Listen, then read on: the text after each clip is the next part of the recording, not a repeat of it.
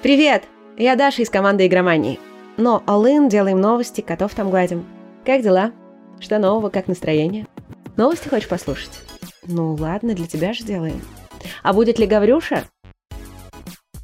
Есть Гаврюша-заменитель. Брать будем? А новость? Тогда начинаем. Спасибо,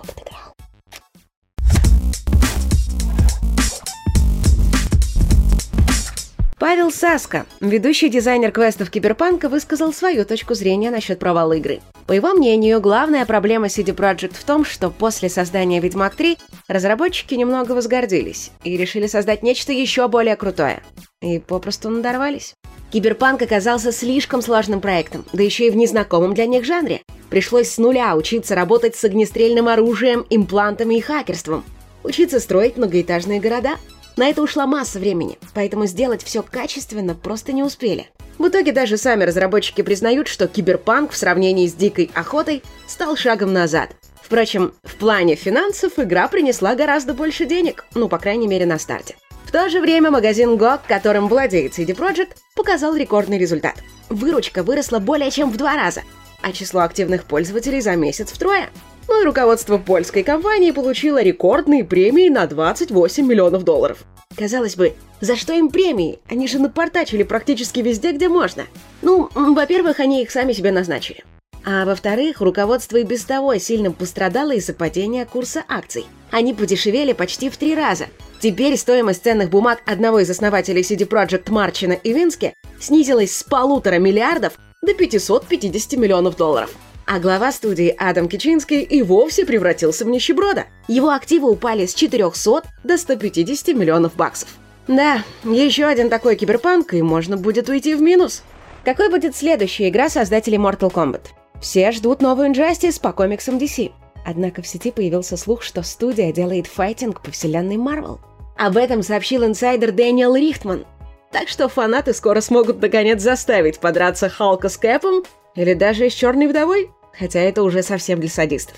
Информация очень похожа на правду. Еще пару лет назад сам Эд Бун, глава студии NetherRealm, сообщал о переговорах с Marvel. И похоже, что они оказались весьма успешными. Любишь игры, в которых можно все крушить и ломать? Тогда зацени анонс Instruments of Destruction. По сути, это аналог знаменитой Besiege. Строим машину для сноса домов, а затем ломаем все, что ломается. Создатель игры Люк Шнейдер, ведущий дизайнер Red Faction Guerrilla – Именно он отвечал за ту самую систему суперразрушений. Его новый проект выйдет в ранний доступ Steam уже в этом году. А теперь давай посмотрим на свежий отчет Sony. К концу марта компания продала чуть меньше 8 миллионов консолей PS5.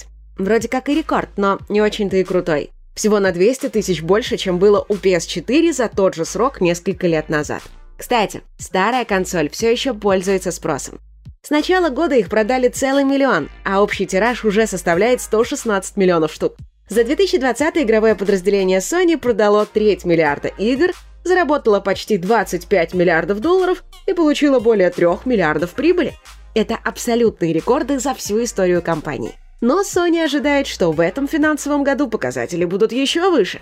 Microsoft тоже выпустила отчет, но там все гораздо скучнее. Компания зарабатывает в разы больше Sony. За один только квартал ее доход превысил 41 миллиард долларов.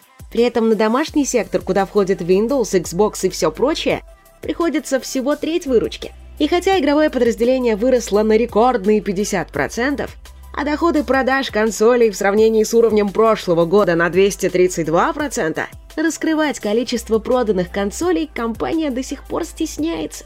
Ну а что насчет развития игр на ПК? Если верить известному журналисту Джеффу Грабу, об этом мы узнаем буквально через несколько часов. 29 апреля глава Xbox Game Studios Мэтт Бути расскажет о планах Microsoft на будущее. Но каких-то больших сюрпризов ждать не стоит. Возможно, анонсируют Game Pass в Steam и расскажут о новом магазине Windows. И еще несколько интересных новостей. Нил Дракман сообщил, что у третьей The Last of Us уже есть набросок сценария, который рассказывает о событиях после прошлогоднего проекта.